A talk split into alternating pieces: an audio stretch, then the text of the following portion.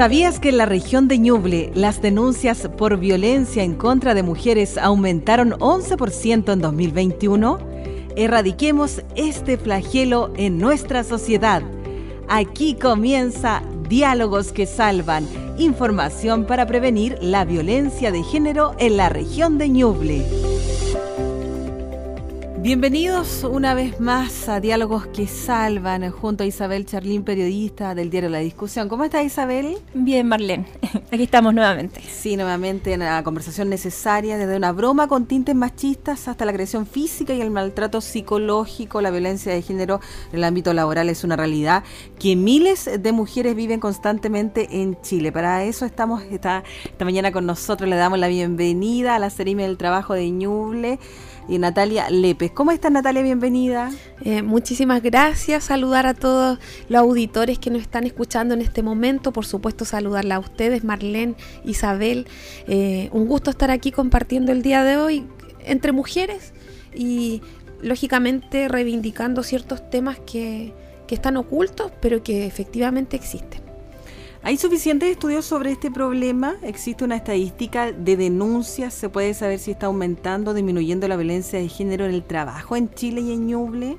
La verdad es que estudios así eh, fehacientes que nos entreguen cifras eh, eh, están, estamos un poco al debe, ¿ya? Pero, ¿por qué? Porque ha costado generar una cultura de denuncia. Entonces, cuando hay índices demasiado bajos, no, la muestra se pierde. Eh, más allá de eso, sí, sabemos que han habido ciertos eh, sucesos que han llevado a tener ambientes más hostiles y no solo en lo laboral. Por ejemplo, tenemos el tema de las escuelas, que los niños por la pandemia están sufriendo un tema como de, de agresión y en los espacios de trabajo ha ocurrido lo mismo. Ha sido un tema a relevar eh, post pandemia, ver el retorno eh, a los puestos de trabajo y eso también implica cuidar los espacios y dejarlos en ambientes libres de violencia. Sin duda ha habido un retroceso con la pandemia, los puestos de trabajo que se han perdido también para muchas mujeres. Efectivamente, bueno, eh, la pandemia nos ha traído un retroceso en 10 años en lo que es materias laborales para nosotras las mujeres, eh, no deja de ser y ¿qué es lo importante aquí? Que como gobierno, como un gobierno que se considera feminista, ha impulsado de manera transversal políticas de género en toda la área y el Ministerio del Trabajo y Previsión Social no deja de estar ajeno a eso. Natalia, eh, ¿cuánto influye en la violencia y acoso en el mundo laboral el sistema cultural patriarcal y los estereotipos de género? Eh, ¿Influyen decididamente eh, en este ámbito? Influyen, o sea, notoriamente y en todo sentido. La mujer históricamente en el mundo del trabajo ha sido postergada.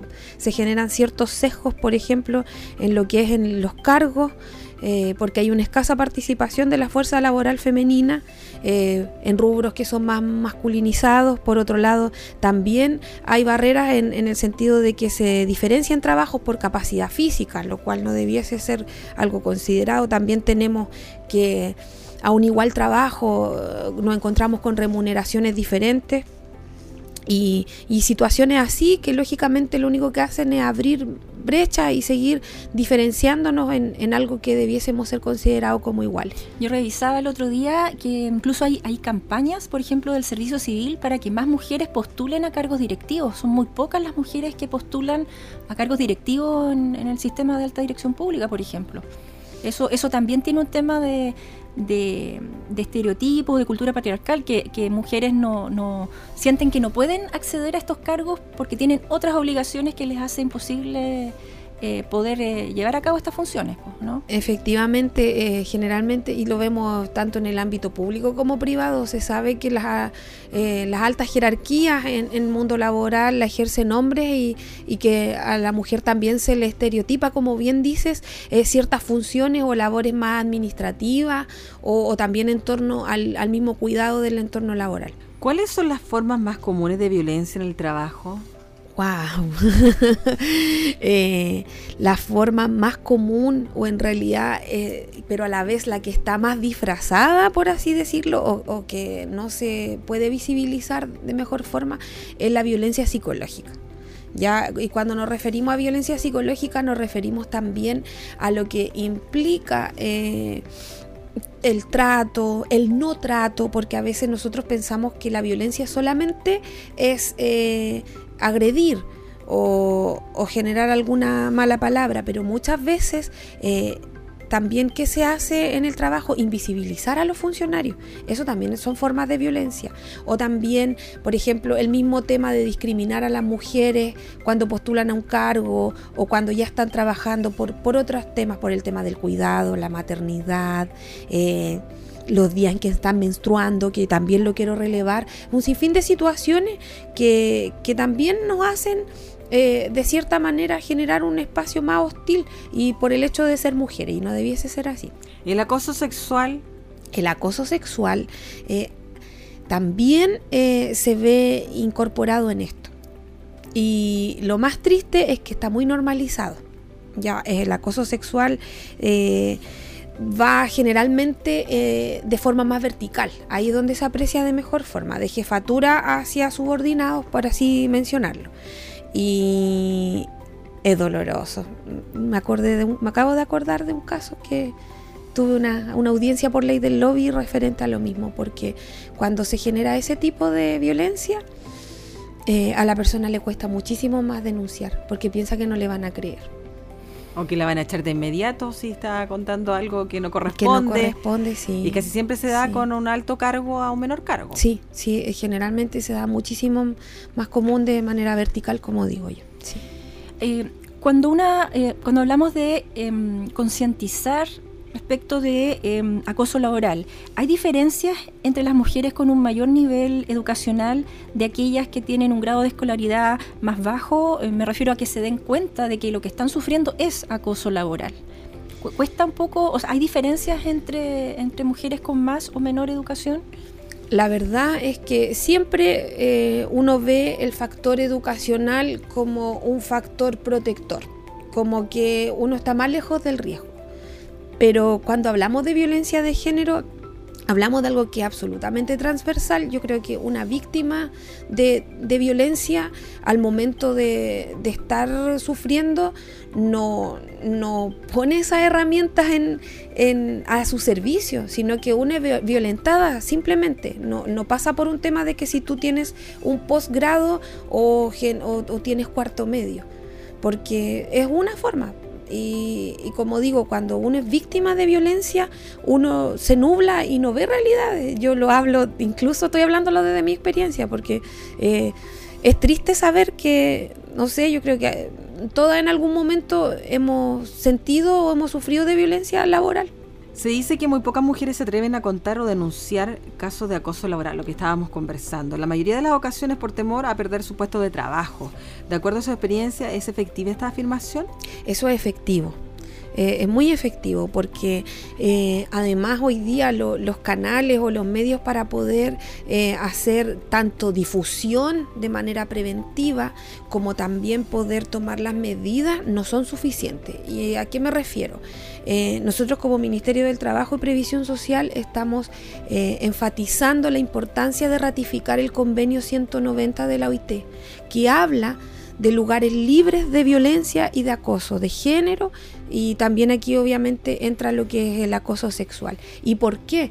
Porque este convenio nos viene de cierta medida a obligar a, tener más medidas, a poder mejorar los protocolos de, manejo cuando nos enfrentamos a una situación así y también a poder eh, visibilizar lo que significa eh, la violencia en el mundo laboral porque como dije en un comienzo lo tenemos normalizado. Creemos que, muchas veces eh, la estructura jerárquica no nos permite soportar ciertas situaciones que no debiesen darse. Y, bueno, ¿qué decir entre compañeros de, trabajo? A veces de manera horizontal también ahí se generan otras situaciones que son más micros, pero que son igual de, potentes en el largo plazo. ¿Cómo y dónde se puede hacer una denuncia cuando una mujer es víctima de violencia de género en el trabajo? Eh, ¿Cuáles son las opciones? Eh, a, quién se le solicita ayuda? Bueno, en ese sentido, eh, cuando uno es víctima de violencia de, género, tiene que también manifestarlo como eh, un tipo de, enfermedad laboral, por así decirlo. ¿Por qué? Porque eso genera consecuencias. Y generalmente cuando las mujeres denuncian es porque ya están somatizando o ya están con alguna situación psicológica que está alterando su, diario vivir, su funcionamiento, su rendimiento laboral. Entonces, en base a eso, eh, aquí es muy importante la labor que cumplen los comités paritarios de higiene y seguridad. Ya son ellos por una parte que también deben cumplir eh, la responsabilidad de poder eh, velar para que haya un ambiente libre de violencia. Eso por un lado. Entonces el comité paritario debiese dar un, acompañamiento a la persona que está sufriendo este tipo de violencia. Me van a decir, chuta, pero... A veces no eh, funciona. Sí, o no existe. También. Ya. Eh, en base, en ese sentido, cuando no hay comités paritarios, en cierto punto los organismos administradores, que son las mutuales, como conocemos eh, comúnmente, también deben cumplir un rol. Los sindicatos, los sindicatos también deben velar por, o sea, tener un ambiente libre de violencia es un derecho del trabajador es, algo que, debiese estar incorporado, son materias de trabajo decente. Por lo tanto, ahí también los sindicatos cumplen un rol fundamental y yo sé que en muchos lugares también se están avanzando en temáticas de perspectiva de género y precisamente para poder evitar esto. Y finalmente, que, también aquí cumple una labor, pero ya más de, fiscalización y de poder indagar un poco más eh, en materia de derechos laborales, la dirección del trabajo. Por lo tanto, la Dirección del Trabajo también debe recibir eh, alguna denuncia y tomar medidas al respecto en caso de que algo esté ocurriendo. Siempre es bueno agotar las instancias, digamos, en el, el, propio trabajo, siempre, ¿no es cierto? Siempre tratar de, acudir primero a, ahí y, tratar de buscar una respuesta dentro de la misma institución, ¿no es cierto? Sí, pues, eh, o sea, generalmente los departamentos de, recursos humanos, de organización de las personas, también tienen que velar por este eje. Y es donde ahí uno comienza. La idea es, solucionar el tema en casa. No, no, pero más allá de eso, igual debe haber una red eh, de apoyo integral y nosotros ahí no nos perdemos como ministerio. Estamos conversando con Natalia Lépez en Diálogos que Salvan Seremi del Trabajo de Ñuble. Natalia, ¿qué se entiende por acoso por maternidad? El acoso por maternidad, yo creo que es claro, es un es como está tipificado, pero es, generalmente asociado a lo que significa eh, no solo la maternidad, sino que yo creo que iría más allá a la fertilidad. ¿Por qué? Porque nosotras cuando postulamos a un puesto de trabajo, eh, obviamente que eso está sería sancionado. A uno no le pueden preguntar si tiene hijos, si no tiene, si pretende tener hijos.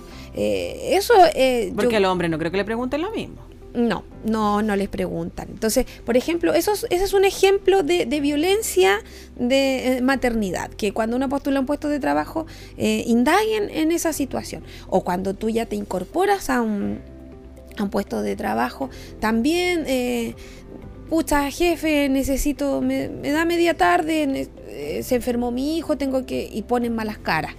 O, o por ejemplo, quiero ir al acto del Día de la Mamá, que es un... Y también, eh, y en base a eso, bueno, estamos trabajando en una mesa de conciliación de trabajo y familia, que esto va, en, va dentro de lo que es el proyecto de ley 40 horas, ¿ya? Porque uno de los ejes eh, orientadores para esto es precisamente velar por el, por el el libre cuidado de, los hijos. La, generalmente el cuidado se la asocia a nosotras, a nosotras las mujeres. Entonces va de la mano con la maternidad, pero es una más que es una discriminación por el hecho de ser mujeres y tener eh, el potencial de reproducir, de tener hijos. y, eso y también la molestia, Natalia, después del postnatal, prenatal, que realmente ser para los empleadores también no es muy agradable. Sí, bueno, el hecho que se haya extendido el postnatal a seis meses durante ya no estamos hablando de hace tanto tiempo, es porque precisamente se requiere estar más presente y generalmente el cuidador primario son las mujeres.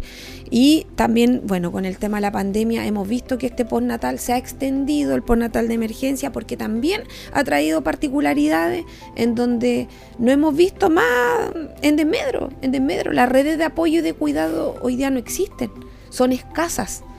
Si tú no tienes a tu mamá cerca o tu familia o si no hasta los cupos de esa cuna para pagarle a alguien. Por eso ha sido algo sumamente eh, relevante para nosotros como Ministerio del Trabajo y Previsión Social la importancia y el apoyo que deben recibir las mujeres en torno a lo que es el cuidado. Porque la mayor tasa de deserción laboral es precisamente por esta causa. Y Ñuble no deja de estar afuera de eso. ¿Qué evaluación hay de lo que realizan las empresas y organizaciones sindicales? Estábamos recién hablando un poco de eso, eh, para que los trabajadores y trabajadoras se sensibilicen con la realidad de la violencia y el acoso hacia la mujer en el entorno laboral. ¿Qué, evaluación tienen ustedes de lo que están haciendo actualmente las empresas y, los servicios públicos también? Bueno, los servicios públicos, eh, efectivamente, con, la llegada de este nuevo gobierno, eh, ha tomado una misión relevante porque estamos trabajando a nivel de todos los servicios públicos en subcomisiones de género.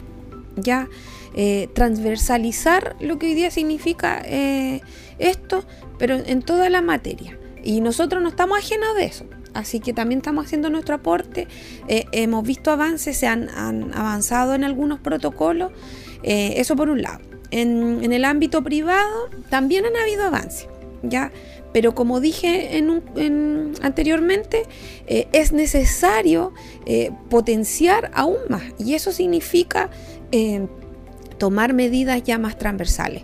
Ratificar el convenio 190 de la OIT nos va a permitir y nos va a garantizar que todos los lugares de trabajo estén libres de violencia de género, porque es algo que se va a exigir y en caso de que no se cumpla, eh, ya se generan ciertas sanciones. Ahí obviamente la dirección del trabajo tiene un rol que, cumplir que no es menor, pero ese es el mandato.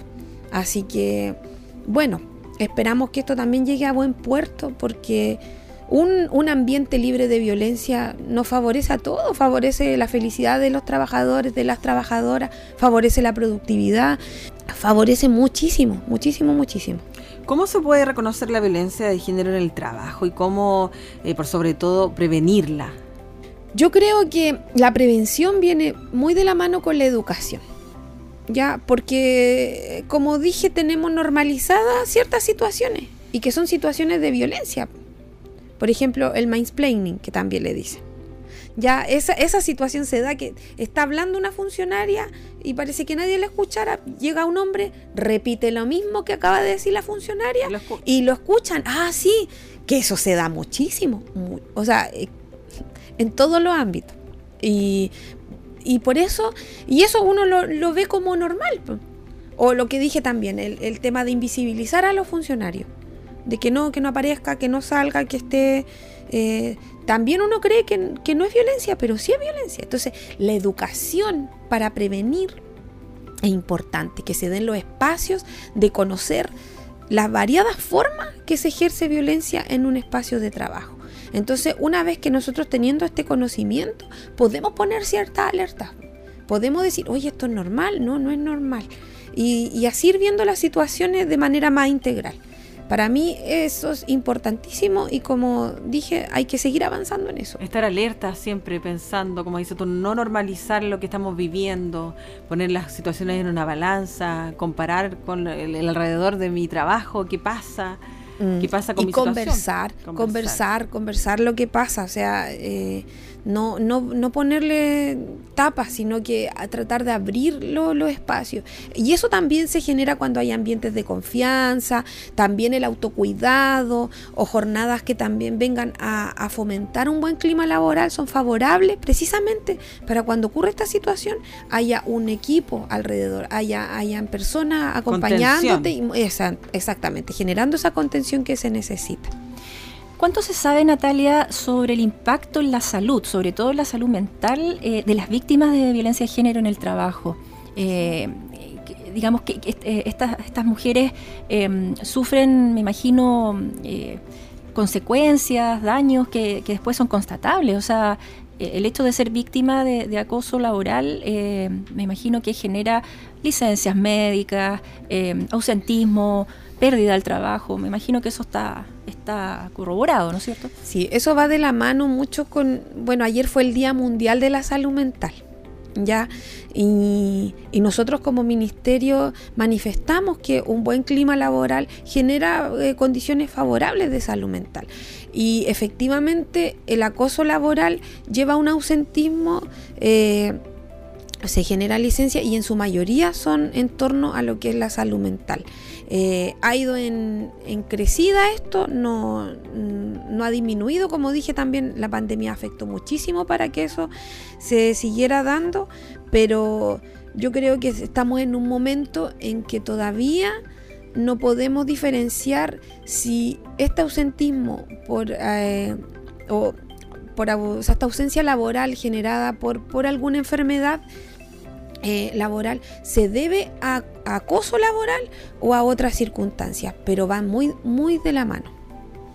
¿Existen en las empresas adecuadas medidas de prevención o protocolos de acción para evitar situaciones de riesgo Sí, es, como dije también, hay el comité paritario el que está encargado en los lugares que hay de poder generar estas políticas y de seguir avanzando. Y siempre eh, en todos los espacios se está tratando ya de dejar a alguien encargado en caso de, que cuando no hay comité paritario a cargo de, lo que es clima laboral, como le dicen. Eh, y también en otras instituciones ya estamos avanzando con encargados de género, no solo de como comité paritario de clima laboral. ¿Podríamos hablar también de abuso en el trabajo cuando hay mucha recarga a un funcionario de trabajo? Eso también es una forma de violencia. También es, es acoso laboral, sí, sí. Eso también... Eh, y pasa mucho. ¿ah? Pasa, sí, por eso lo digo, pasa mucho. Sí, pasa en el hogar también. Sí, sí en el sí. Pero sí, se tipifica, pudiese, sí, sí. La desigualdad eh, de ingresos entre hombres y mujeres, que, lo comentábamos hace un ratito, eh, se considera también una forma de violencia, ¿no es cierto?, contra la mujer. Exactamente, eso es violencia patrimonial. Eh, no, no debiese pasar, ya estamos, no sé, pues, año 2022 y, y todavía vemos esas diferencias. Es, es, es violento, es violento que, que se nos castigue hasta el bolsillo, siendo que cumplimos la misma labor.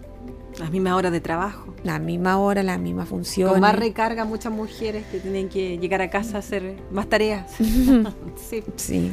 Los estilos de liderazgo del tipo patrón de fondo también contribuyen a la violencia de género en el trabajo. Lógicamente, o sea, ese, ese, ese estilo patrón de fondo viene desde desde que el mundo es mundo, porque nosotros existimos en un sistema patriarcal. Ese es el sistema que tenemos, en que hay alguien arriba, hombre, y que manda. Y eso lo vemos en todas las esferas, no solamente en el trabajo. Entonces los patrones de fondo los vemos en la casa, los vemos en eh, salimos con nuestros amigos, en todos lados, no solo en el trabajo, pero es porque eh, nacimos en un sistema en que socialmente se nos ha dicho eso. Y, estamos en, y ahí como en una burbuja. Se, obviamente el movimiento feminista y que ha sido muy aludido durante estos últimos años, ha logrado eh, visibilizar eso. Y nosotros estamos en un constante proceso de deconstrucción porque eh, también las mujeres nacimos bajo ese sistema.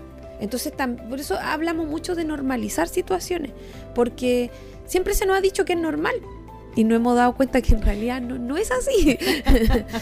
Pero tenemos que ir avanzando, tenemos que ir educándonos muchísimo y en conjunto son procesos. Yo siempre digo que yo, yo soy una mujer feminista, pero yo soy feminista porque quiero igualdad de derechos entre mujeres y hombres. Y hoy día me toca cumplir un rol que tengo que relevar en lo que es en el mundo del trabajo, que no deja de ser, porque pasamos muchísimas horas ahí. Y pero ha sido un proceso, o sea, yo cada día soy más feminista que ayer, así, pero hay que pero pero eso eso eso, como dije, va, va, va en avance, es un proceso. Yo creo que también te encuentras con el asombro de muchos hombres que dicen, hoy seré mi el trabajo mujer? Ah, sí, por supuesto, pero contarle a la audiencia que eh, de los 16 Ceremis, eh, 11 somos mujeres y tenemos una ministra, así que además, así pues. que eso también releva algo. Eh, uno mira con otros ojos también lo que significa el, mundo laboral en sí, pero más allá de eso, eh, yo creo que es irrelevante. Es irrelevante porque tenemos que, estamos todos por una misma función. Queremos reactivar la región, queremos otorgar puestos de empleo, queremos que estos puestos de empleo sean en calidad de trabajo decente, eh, también queremos eh, generar más competencias laborales y eso no, no, significa, no pasa por el hecho de que sea la Ceremi o el Ceremi. Em, en, el, en, el, ámbito legislativo, Natalia, em, ¿estamos al debe eh, en, en, cuanto a evitar que las mujeres sean víctimas de acoso o de violencia de género en el trabajo? Pero por supuesto, por supuesto. Pero se ha avanzado un poco. Se ha avanzado, eh, vuelvo a reiterar las medidas que se están adoptando en este gobierno. Cada ministerio tiene una unidad de género y esa unidad de género está a cargo de poder eh, trabajar en las materias que le competen con perspectiva de género. Y nosotros no estamos ajenos a eso. Y vuelvo a insistir, convenio 190 de la OIT. Para nosotros es importantísimo la ratificación de ese convenio porque nos va a otorgar muchas herramientas para poder avanzar en todas las brechas que hemos conversado durante el programa. Hoy Natalia, te queremos agradecer, Natalia Lepe, Seremi el trabajo de Ñuble, por estar con nosotros acá en Diálogos que Salvan. Agradecerle a ustedes por el tiempo, el espacio y esperamos encontrarnos en alguna próxima ocasión. Claro que sí, muchas gracias. Eh, también, eh, por supuesto, a Isabel Charlín, periodista del diario La Discusión. Nos vemos, Marlene, en el próximo programa. Próximo capítulo. Muchas gracias. Esto ha sido Diálogos que Salvan, información para prevenir la violencia de género en la región de Ñuble. Este programa llega a sus hogares gracias al financiamiento del Fondo de Fomento de Medios de Comunicación Social del Gobierno de Chile y del Consejo Regional.